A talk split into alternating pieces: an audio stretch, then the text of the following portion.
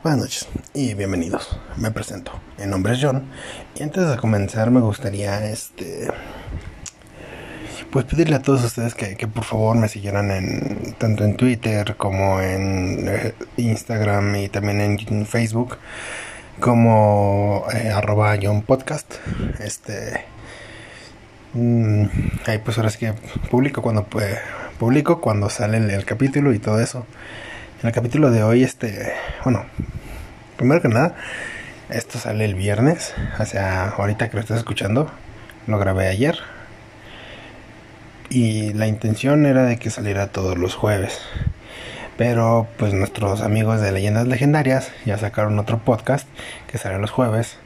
Y como pues no hay competencia, o sea, no, en la vida voy a alcanzarlos, pues prefiero mover el día, que sean todos los viernes. Así me da un poquito más de tiempo para investigar y todo eso.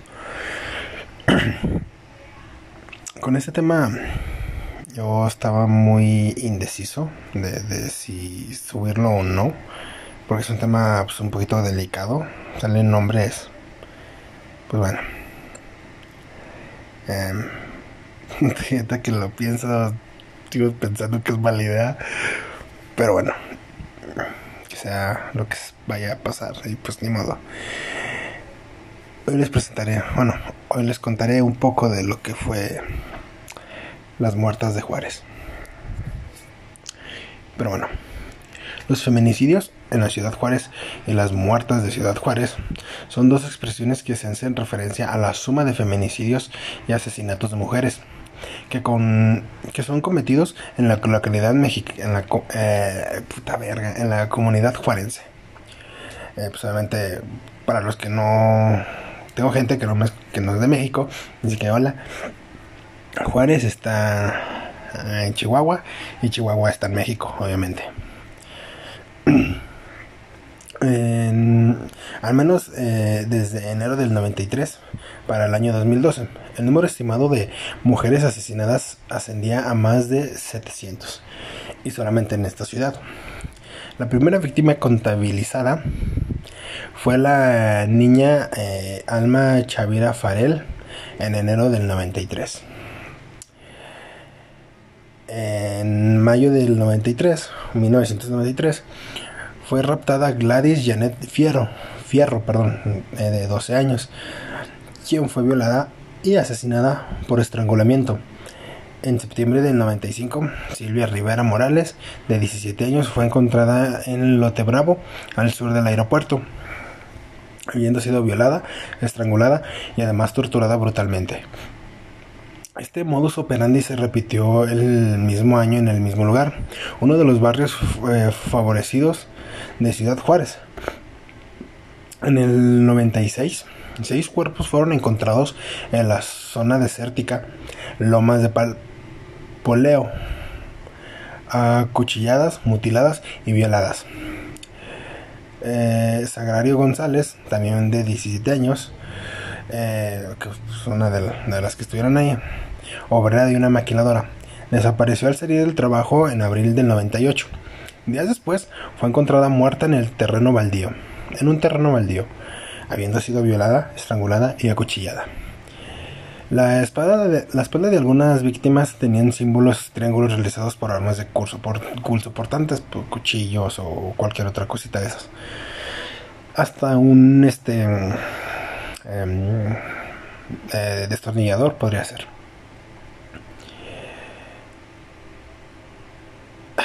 Pero bueno, que, bueno, Mario Escobedo Anaya y Sergio Dante Almaraz fueron dos abogados a cargo de la defensa de dos choferes, Víctor García Uribe y Gustavo González, acusados de asesinar y violar a ocho mujeres encontradas en noviembre del 2001. En promedio de en un promedio de Ciudad Juárez, ambos abogados, junto al padre del primero, que también era abogado, o sea, el padre de Mario, declararon en el 2002 en los medios de comunicación por la inocencia de sus clientes. Apareciendo en el programa de televisión de Downtown eh, 2020 de la ABC News el 31 de enero del 2002, tras la cual fueron amenazados de muerte. La noche del 5 de febrero del 2002, Mario Escobedo salió de su casa para reunirse con su madre eh, del llamado El Venado, un prófugo de la cárcel de Chihuahua para negociar su fianza. El Venado había matado a un policía y más tarde el Servicio de Inteligencia de Estados Unidos y México dijeron que había sido enviado por el líder criminal Vicente Carrillo Fuentes para asesinar, para asesinar al gobernador de Chihuahua, eh, Patricio Martínez. En el camino a la reunión, el abogado fue asesinado en su automóvil por una policía mediante un disparo a la cabeza. Las declaraciones de la policía fue, fueron contradictorias, obviamente, diciendo primero que lo había confundido con el venado y luego que había reaccionado ante un supuesto disparo por parte del abogado. Un testigo, o no obstante, dijo que le había disparado fue el primero el comandante Alejandro Castovalles, quien le disparó a quemarropa. La juez no consideró la declaración del testigo, considerándola fuera de plazo, por lo que las policías fueron exonerados días después. El diario Norte puta verga. Norte corroboró mediante fotografías que los balazos aparecidos en el auto en los automóviles de las policías y que habían utilizado como pruebas de su defensa habían aparecido después del asesinato. O sea, eh, generaron este evidencia para del, tiroteo, para que ¿cómo explicarlo? Sí, o sea, generaron evidencia para que ellos resultaran inocentes por el asesinato de, de, de los ahogados. Y me perdí. Mm. Los asesinatos de las mujeres en Ciudad Juárez han atraído a la atención mundial desde la década de los noventas. Siendo cuestionada la inacción de la policía y el gobierno para prevenir los, asesinatos y llevar a los perpetradores ante la justicia. Ha habido varias sentencias internacionales en contra de México por su inadecuada respuesta a la creciente violencia contra las mujeres entre el 27 y, 30 de abril del 2009, por ejemplo, se celebró un juicio en la Corte Interamericana de Derechos Humanos, sentándose en el banquillo de los acusados a los Estados Unidos mexicanos. La sentencia responsabiliza al Estado mexicano de la muerte de ocho mujeres por la falta de, de una investigación adecuada. Tanto la policía como funcionarios del gobierno han sido acusados de responder con indiferencia a los feminicidios, así como exhibir altos grados de tolerancia ante los, criminal, ante los crímenes. Realizar investigaciones inadecuadas y ne, puta verga, y negligentes, no mames, se complicó, proporcionar respuestas ineficaces y no prevenir ni proteger a las mujeres de la violencia. Como resultado de la atención internacional que han despertado las muertes, funcionarios de la policía y el gobierno han sido políticamente ah, presionados para responder a los asesinatos de las mujeres. Consecuentemente, la policía ha sido acusada de apresurarse a realizar arrestos y resolver los casos a pesar de lo ay, me perdí, a pesar de lo cual los crímenes se, se siguen cometiendo. Adicionalmente, de los cientos de casos hasta el año 2006, solo se habían realizado tres condenas. Habiendo escepticismo mm, acerca de su integridad, la metodología y la y la integridad de, las investigaciones policiales han sido cuestionadas debido a las denuncias de tortura y violaciones a los derechos humanos realizados a los presuntos sospechosos. Qué, qué raro que la policía mexicana haga eso. rarísimo. Súper, súper rarísimo. Según el estudio de Pantaleo en el 2006, así dice, mientras que han sido secuestradas y asesinadas alrededor de 400 niñas y mujeres, son pocos los arrestos y, condenas que han sido ampliados. Además, ah, bueno, ahí terminó la cita. Además, existe una gran controversia con respecto a las pocas condenas que han llevado a cabo. La policía ha sido acusada de realizar investigaciones precipitadas de metodologías e integridad cuestionables. Los sospechosos que han sido detenidos, por su parte, han afirmado que fueron torturados para que confesaran, lo que ha provocado incertidumbre acerca de la legitimidad de las investigaciones y de la condena.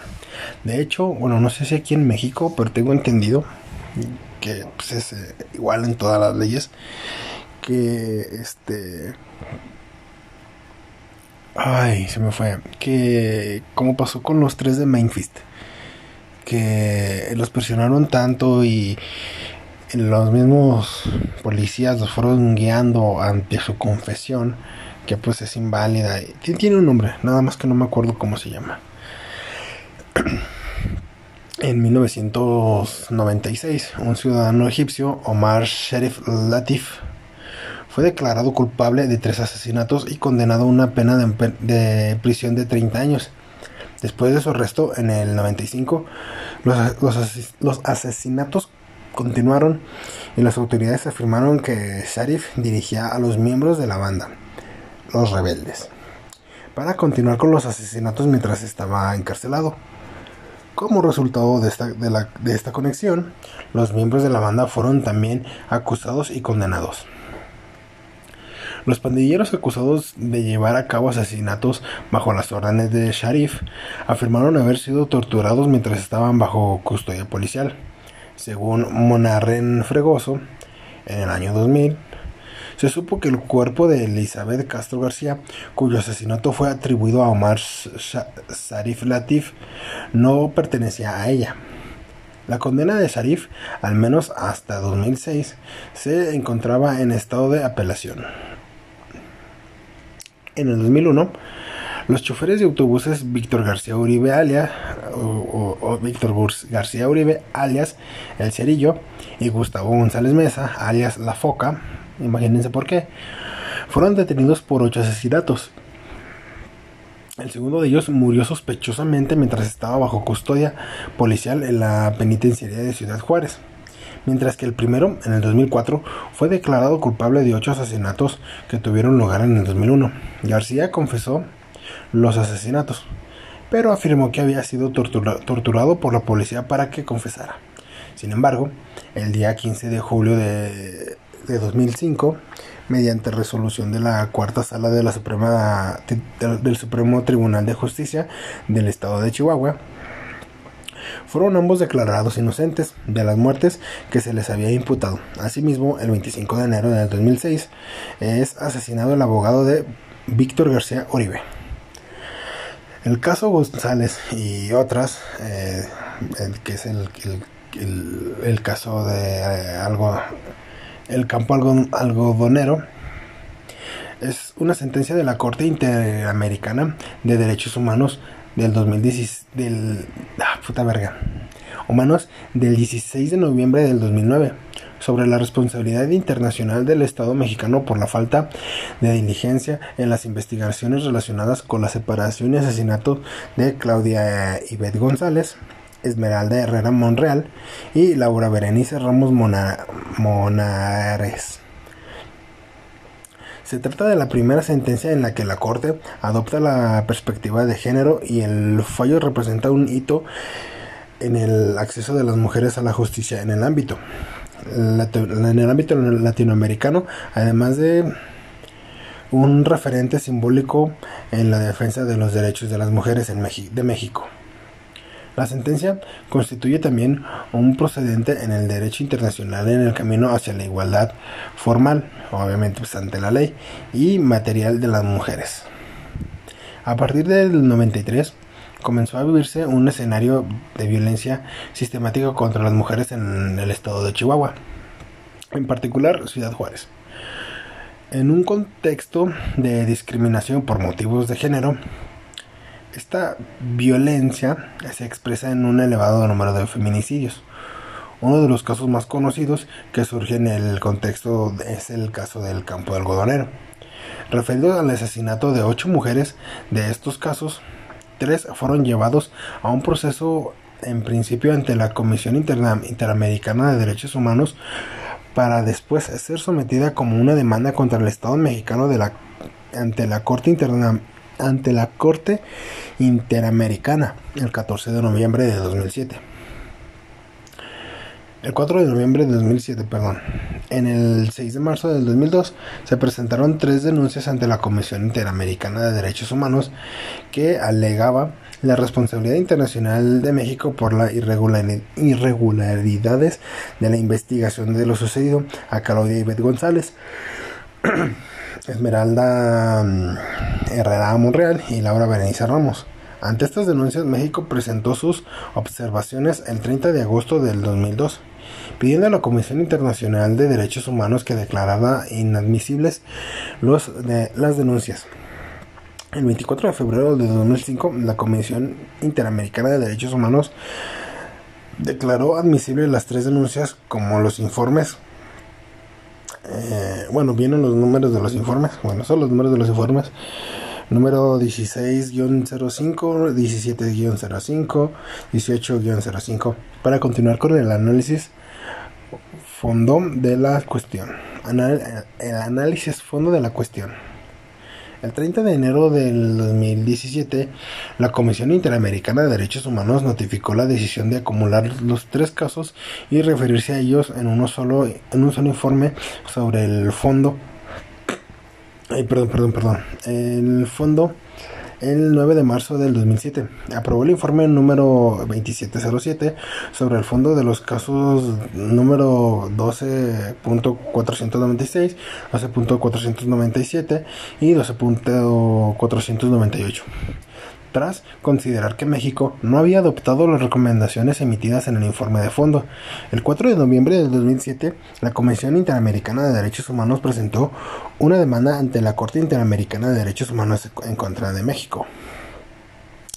La sentencia de la Corte en contra México fue emitida el 16 de noviembre del 2009. De la sentencia resalta las siguientes este, recomendaciones conducir debidamente el proceso penal que pues eso debería ser este pues desde el principio pero pues nuestro querido llamado México reconocer públicamente su responsabilidad internacional eh, develar un monumento en memoria de las víctimas.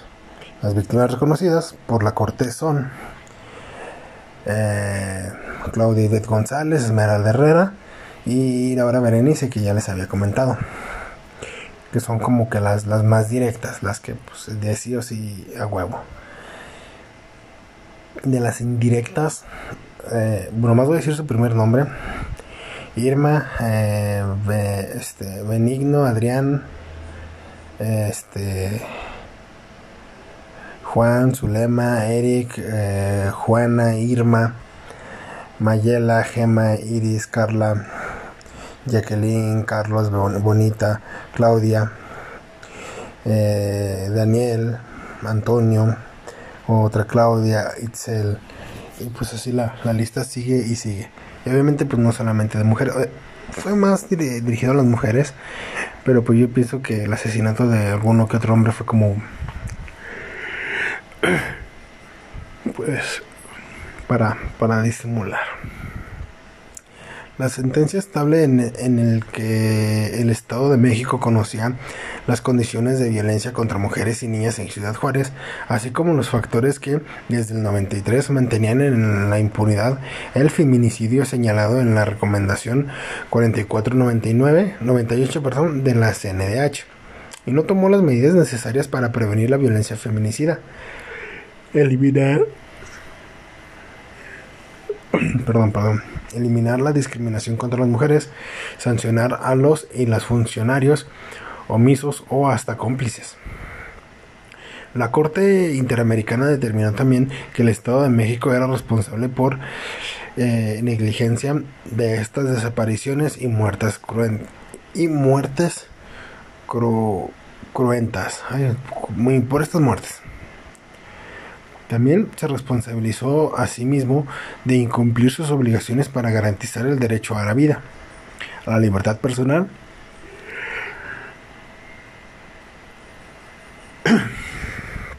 la justicia con su debido proceso, obviamente, los derechos de la infancia y los de, y los de la familia a la reparación de daños entre ellos. En la sentencia de la Corte se decide utilizar la expresión homicidio de mujeres por razones de género.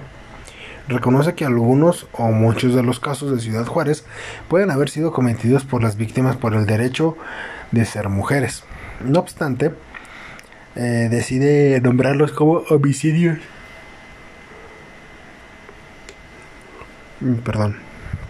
Homicidios de mujeres, pues considera que, teniendo en cuenta las pruebas presentadas y su argumentación, no es necesario ni ni posible pronunciarse de manera definitiva sobre cuáles homicidios de mujeres en Ciudad Juárez constituyen homicidios de mujeres por razones de género, más allá del homicidio de las tres víctimas del caso. Eh, esta sentencia se convierte en un referente histórico para los derechos de las mujeres de Latinoamérica o de América Latina, como quieran decirle, específicamente de México se reconoce como la primera sentencia en la que la Corte Interamericana de Derechos Humanos, en la que se aplica la perspectiva de género. Por otro lado, la Corte reconoce los derechos de las víctimas y sus familiares, subraya las obligaciones que el Estado incumple cuando minimiza la violencia feminicida e ignora los factores que perpetúan la violencia estructural que afecta a las mujeres en particular y los que favorece, obviamente. Permiten o alimentan la violencia feminicida en su puntualidad. Que pues si México desde, desde que existe, yo pienso que como que existe desde el, el contexto o desde la, plana, la planeación. Desgraciadamente, pues México ha sido un país muy machista. Eh, están las lolitas, incluso pueden preguntarle si son de México, pueden preguntarle a su abuelita, más o menos cómo era la vida en aquellos años. Y años que, que podemos saber. Ahora imagínense, este, no sé, en los 20 en los, noven, en los 900, antes de los 900. Pero bueno, perdón, es que estoy llorando. Ah, entró basurita el ojo. En el 2019 se constató que muchas de las recomendaciones realizadas del Estado de México por la Corte en la sentencia no se habían cumplido. Que qué raro. Los funcionarios responsables del engranaje Mm, perdón, perdón, engranaje no solo no fueron penalizados, sino que ascendieron y se las desaparecieron. Ah, puta verga. Ascendieron y las desapariciones y, violas y violencia sexual no solo se han frenado, sino que siguen aumentando. Los feminicidas del campo algodonero es el nombre mediático en el que se conoce a una pareja mexicana de asesinos seriales constituida por Edgar Ernesto Álvarez Cruz y Jesús Francisco Granados de La Paz. Eh, estuvieron activos entre el 93 y el 2003 en Ciudad Juárez. Según declaraciones de Francisco Granados, secuestraron, torturaron y violaron y asesinaron a por lo menos 8 o 10 mujeres jóvenes de acuerdo a la Procuraduría General de la Justicia del Estado de Chihuahua, ellos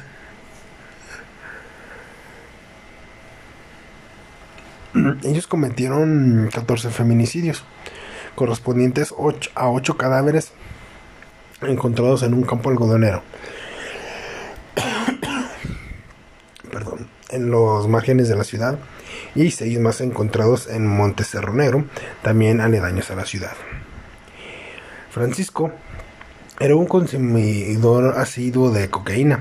Poseía un largo historial criminal en Estados Unidos, constituido por delitos de bajo impacto, principalmente entradas y residencia ilegal en el país y consumo y posesión de sustancias ilícitas. Se tiene registros de que la primera aprehensión la primera aprehensión de espérame, espérame, aprehensión de registro aprehensión de Francisco se efectuó en el 95 el año en que yo nací. Cuando tenía 14 años bajo los cargos de sentencia ilegal en el país y resistirse al arresto. En el 2003 José eh, fue detenido por última vez por la policía en El Paso, Texas, los Texas Rangers, bajo el cargo de estancia ilegal en el país, estando bajo custodia de la policía tejana.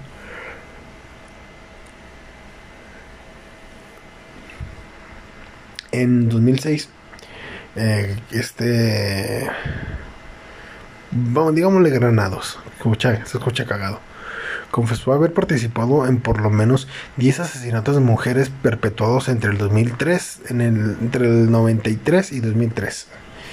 En sus declaraciones indicaría que él no fue plenamente consciente de lo que hizo, ya que cometió los asesinatos estando drogado.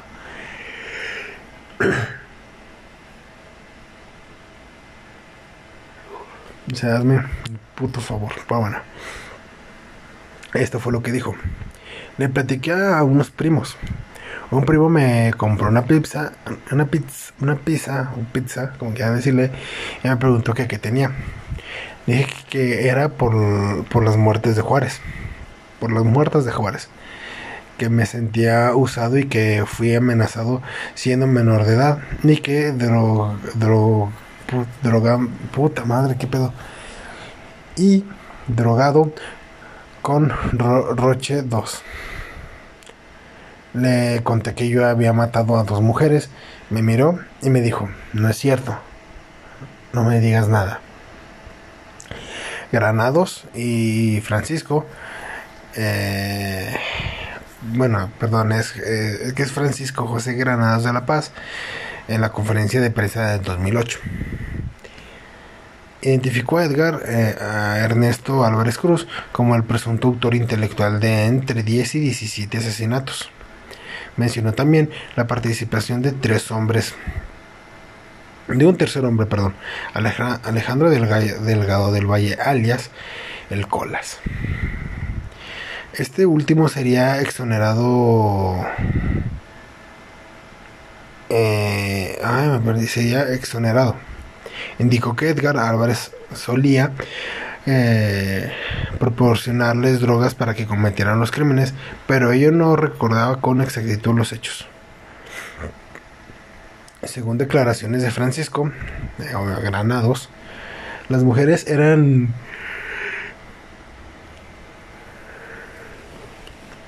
eh, perdón, eran pa, DJ.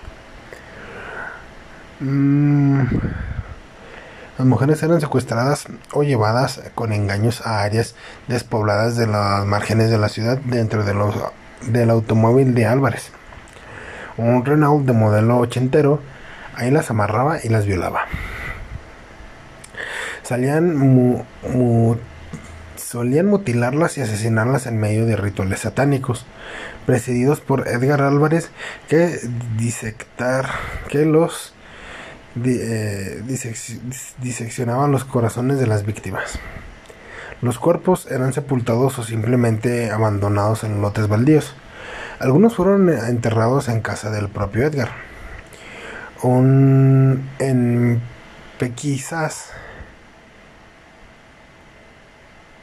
en Pequisas, posteriormente un cadáver fue exhumado dentro del terreno de la vivienda de Álvarez. la intervención de la Corte Interamericana de Derechos Humanos se da a partir de la solicitud por parte de los familiares de las víctimas. en las cuales interpusieron una demanda en contra del Estado de mexicano motivada por la falta de respuesta del mismo. Ay, no, ya me perdí. Eh, corte del mismo, no, aquí estoy. Mm, en el año 2005, la Corte Interamericana aprueba y admite el caso y en enero del 2017 acumula los expedientes de Claudia Ibet González, Esmeralda y Laura Berenice, quienes fueron las víctimas cuyos cadáveres fueron encontrados en los campos algodoneros de Ciudad Juárez. En fecha del 16 de noviembre del 2009, la Corte emite sentencia en contra del Estado mexicano. De la sentencia que fue emitida podemos resaltar las siguientes recomendaciones. Conducir debidamente en el caso penal, públicamente su responsabilidad y develar un monumento, eh, pues ahora sí que, por las víctimas. Em, pues que, ¿qué les puedo decir? Eh, aquí, perdón, es que quiero imaginar, bueno, ahorita ya pasó lo, de, lo del 8M, lo del 8 de marzo, eh, que son este, las marchas de las mujeres, el Día de la Mujer y que, se conmemora, no se festeja, se conmemora este, lo de, no me acuerdo muy bien, pero era de unas maquilas de Estados Unidos eh, en contra de, de las mujeres. Pero aquí quiero citar este unas partes de pues de un libro que, les recomiendo muy bueno no sé si es un libro algo raro ustedes búsquenlo se llama cosecha de mujeres y es por Diana Washington. Y dice más o menos así y cito Vamos a hablar eh, de un libro que pone los pelos de punta. Desde el 93, más de 500 mujeres han sido desaparecidas en la ciudad de eh, Juárez, ubicada en la frontera entre Estados Unidos y México. El 80% de las mujeres eran pobres, morenas y tenían entre 7 y 24 años, que aquí varía mucho. Hay unos que dicen que es de, por ejemplo, pues aquí es que es de de 7 a 24, otros que es de 14 a 24, otros de, de 15 a 25, pero sí de 12, que es de la primera víctima que se tiene registro, hasta 30 años, de entre 12 a 30 años y si es fácil. Y pues obviamente todas están en una situación muy precaria. ¿Quiénes son, ¿Quiénes son sus asesinos? De, los culpables no se sabe muy poco. Según los familiares de las víctimas, por eh, negligencia de las autoridades, los expertos del FBI creen que tras estos crímenes se oculta asesinos en serie y eh, narcotraficantes. Los periodistas señalan a un grupo de poderosos empresarios e insisten en participaciones del grupo del grupo policial, perdón. Según un número de víctimas, todas las hipótesis son posibles. Eh, el resultado de 10 años de investigación sobre los crímenes de la ciudad Juárez, un relato escalofriante en el que queremos saber más. Eh, yo hasta aquí le dejo. Solamente no quiero que se olvide esto. No, no. No me gustaría que, se olvidara lo que pasó y que. Que al final el cambio llegue. El cambio llegue. La mujer es una, un ser súper especial. Si lo hablamos de. del punto mágico, del, punto este, religioso o de lo que quieran. La mujer siempre ha sido una, una bruja, una monarca, una sabia. Este siempre ha sido la, la, la inteligente del, pues del dúo, por así decirlo. El hombre no, el hombre pues es más agresivo, más tosco, más eh, no piensa tanto como una mujer. En lo personal, pues yo tengo a, mi señora madre, tengo hermanas, tengo sobrinas, que ahorita pues veo las marchas y digo, ah, pues órale. Pero espero nunca estar en la situación de, las mujeres o de los familiares que han perdido este hijas, madres, eh, parejas, días, de todo. No, no quiero ponerme en sus zapatos, la verdad. Pero yo, yo creo que, el movimiento del 8M es muy necesario. Y en lo personal yo, yo soy de las personas que admiro a las mujeres, no solamente un día. Yo 24/7 estoy admirando lo que es la mujer. O sea, es un, un ser que da vida. Pocos seres hacen eso y tienen ese ese amor que es siempre como tan puro hacia lo que quieran. Tienen un amor tan tan puro. Eh, y qué lástima que esté pasando esto. Y pues la verdad que lástima que, que se tenga que llegar a extremos como este pues, maltratar este monumentos históricos, plazas, y todo para que haya, un cambio. ¿Nos falta? Yo creo que sí, yo creo que, nos falta mucho, tanto como mexicano, como sociedad, como todo nos falta mucho para llegar a ese, esa igualdad. Que sí, puede que los hombres digamos, no, pues es que las mujeres tienen ciertos privilegios, pero ahí es donde recae todo, ciertos privilegios, pocos pero pues si la mujer se, pues, se le es más este pues abusada tienen más este esta inclinación por el género que como los asesinos seriales. Fíjense por ejemplo a Jeffrey Dahmer un asesino serial caníbal. El asesino de Milwaukee si no me equivoco él era gay y mataba puros hombres. Gays o no gays él mataba puros hombres los mataba, hacía necrofilia con ellos, después este hacía canibalismo y luego los dejaba ahí. A diferencia, por ejemplo, de como de BTK eh, o de Richard Ramírez, que por ser eh, hombres heterosexuales, pues obviamente no iban a matar a otros hombres. Iban a matar solamente mujeres por el género, por el hecho de ser mujeres. Y recuerdo no, no, o sea, recuerdo lo que hizo el asesino, más no recuerdo su nombre, que él, mm, o sea, mujeres mayores, y le, le valía madres. Y sí, sí se daba desgraciadamente por géneros. Eh, como le dije al principio del episodio, es un, un tema necesario de recordar. Como pues hay en Juárez, puede haber en cualquier otro lado eh, sigamos con, la lucha y aunque ustedes no crean y aunque haya feministas muy muy este, extremistas habemos muchos que si queremos un cambio un cambio para bien. Pero si, si preguntan de dónde viene todo esto que está mal de dónde quedaron esas brujas poderosas esas monarcas esas eh, intelectuales Les puedo decir que chiquen fechas, chiquen libros.